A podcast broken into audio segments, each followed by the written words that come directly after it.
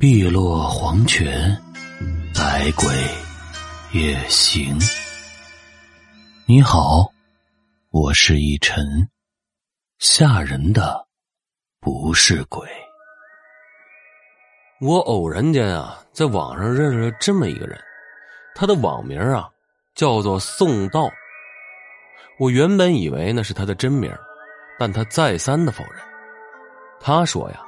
之所以起这么一个网名，那是源于他自己的一段奇遇。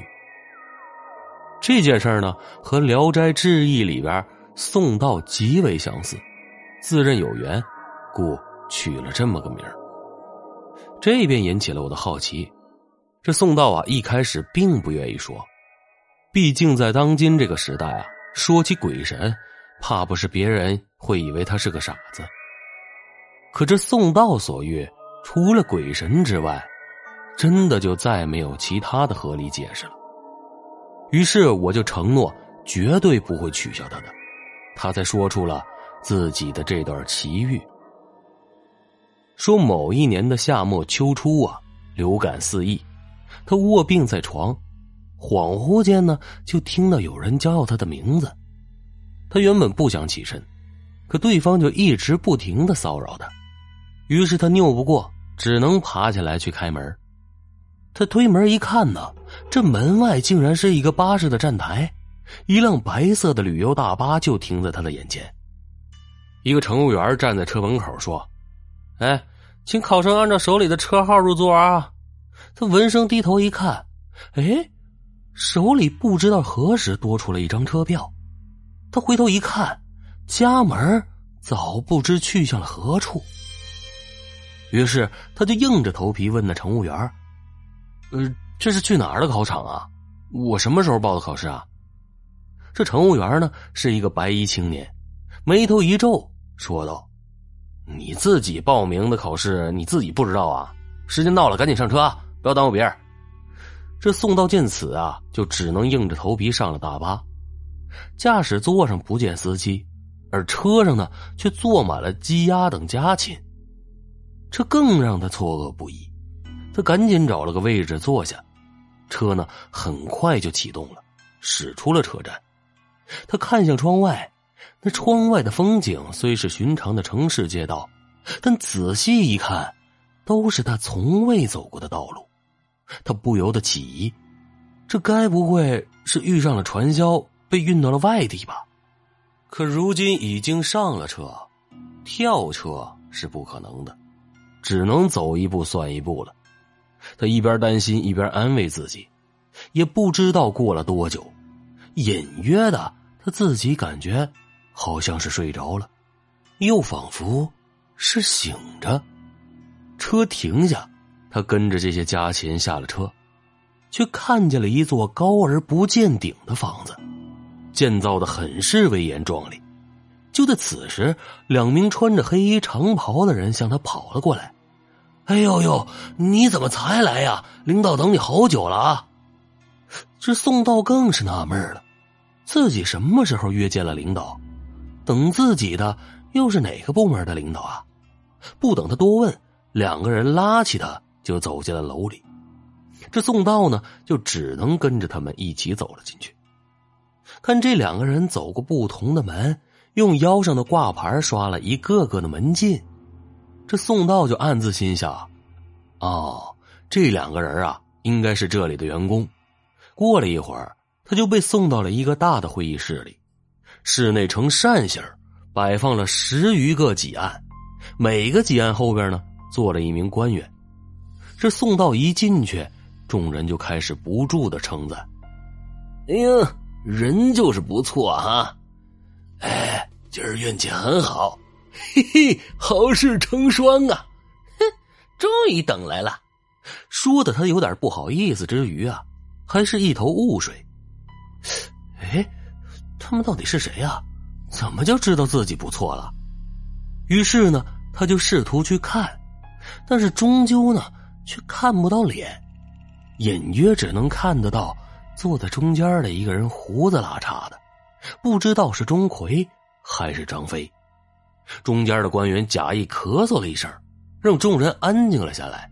然后温和的说道：“呃，先生，请坐吧。”哦，这此人呢，应该就是主考官了。正想着，这宋道发现自己身后多了一把椅子，于是他便赶紧坐下。主考官打量了他一番，然后张口说道：“嗯，这月帝却已城隍，本应通过考试，可是已经久未有人考城隍了。今天好容易来了两个，我们决定统统免试，直接给聘书。你愿意去吗？”两个城隍，那不是鬼官吗？这里难道是地府？这宋道一听大惊，随后竟然心里也跟着松了一口气。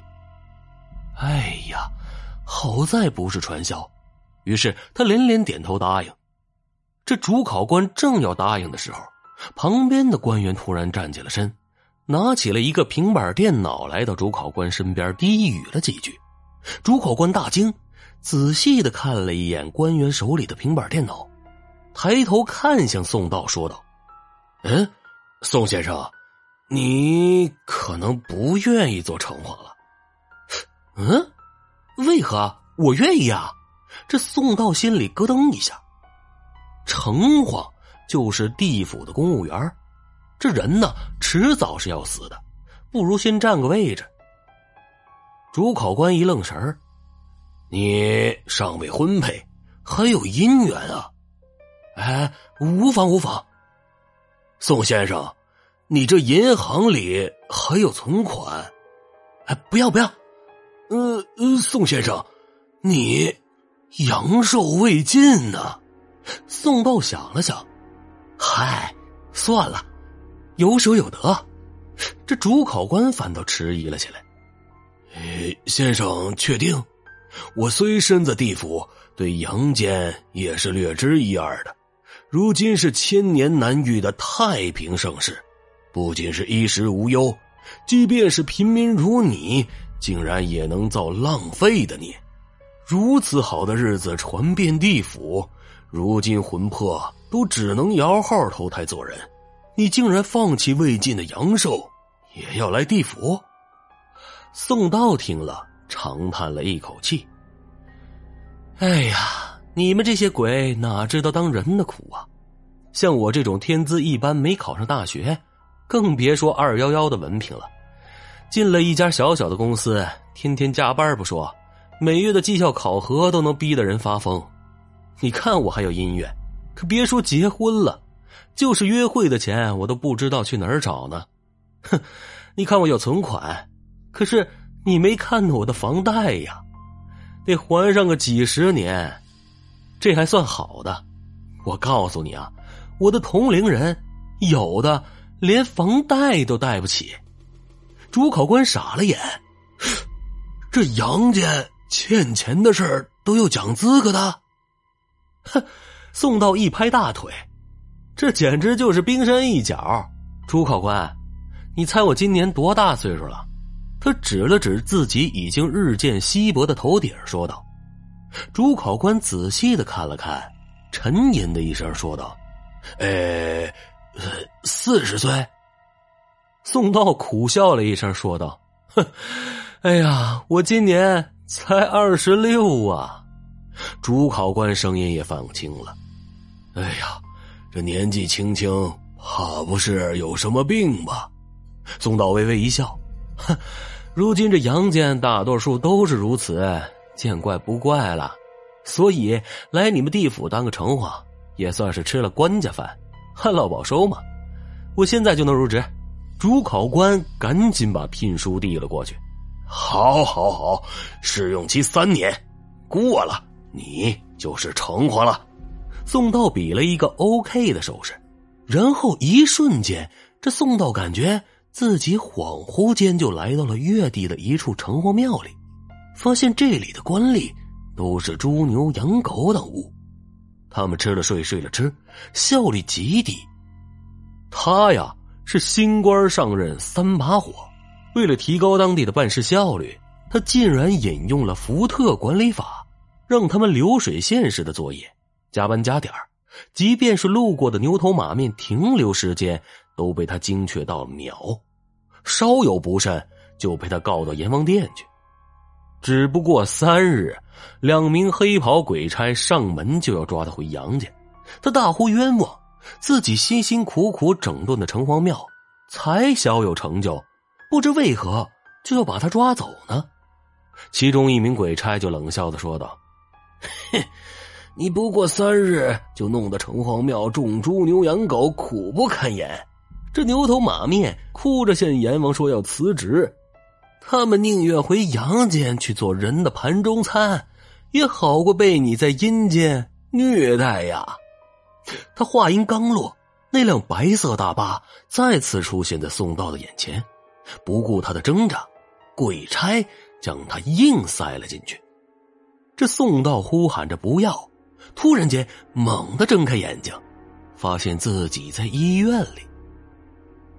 原来呀。是同事见他久不交单，过来敲门，只听见门里一阵呻吟，于是赶紧撬开了门，把他送到了医院，挂了三天的点滴才救了过来。这暗自冤枉的宋道连连和同事道谢，和老板道歉，才保住了工作。一天啊，他回家的时候，看到门口站了一个人。这个人脸色蜡黄，神情悲痛。他看到了宋道，便上前问道：“哎，你可去地府做过城隍啊？”宋道恍然大悟：“哎呀，你就是另外那一个呀？你是不愿意还是没考上啊？”只见那来人大哭着说道：“哼，哪有不愿意吃官家饭的呀？我是被赶回来的。”这宋道就好奇的问道：“哎，你为何被赶啊？”只听那人说道：“哼，我引入了九九六的工作制，那些家禽告我猪狗不如啊！”哎呀，九九六工作制，猪狗不如啊！一篇故事道尽心酸啊。关于加班的话题啊，永远是每个经历职场的人必须面对的人生重要一课。杰克马说过啊，能做九九六是一种巨大的福气。而华为令人闻风丧胆的每年保持百分之五的自然淘汰率啊，成就了华为的同时呢，也给很多的人带来了挥之不去的焦虑。生活和工作的平衡点如何去找？不知道哪天才能有一个确切的答案呢？好了，来看一下我们的听友留言。哎呀，前天晚上平台又延迟了，第二天中午呢才开始陆续的收到留言。听友柠檬糖留言说道。昨晚听着听着睡着了，半夜一点快两点的时候呢，被一阵咔咔咔咔的声音吵醒，内心纠结了几秒，终于还是鼓起勇气走到了客厅，打开灯一看，这心里一阵的咒骂呀，这空调的叶怎么卡住了？吓得我，还是白天听鬼故事安全啊！小唐啊，不瞒你说，这要是我呀，早就吓得用被子把自己裹得严严实实的了。你这个小同志还是蛮大胆的嘛。不过，你这为啥在卧室睡觉的时候，客厅的空调还不关呢？你这是在给谁吹空调呢？开个玩笑，开个玩笑。那天在节目里说了一声身体不太舒服啊，然后就收到了大家的关心，让我注意身体，我就不一一念你名字了。一晨在这里非常的感谢你们，真的非常的感谢。嗯，听友二幺二四九三八五四留言说道：“以前都是白天听更，然后现在改成夜晚胎教了。明天就是我和宝宝足月的日子，等你更是我和宝宝每天唯一的乐趣。”哎呀，收到这条留言，我真的是特别特别特别的开心，因为他是个老听友了。那个时候留言，我记得是刚升级为准妈妈不久，其实应该是呃没怀孕的时候就听节目了。现在眼瞅着马上就转正了，加油啊！好了，故事也讲完了，时候也不早了，今儿个呢就到这里吧。依旧是感谢您的关注、订阅、留言、转发、点赞和分享，我们下期节目不见不散。我是逸晨，晚安。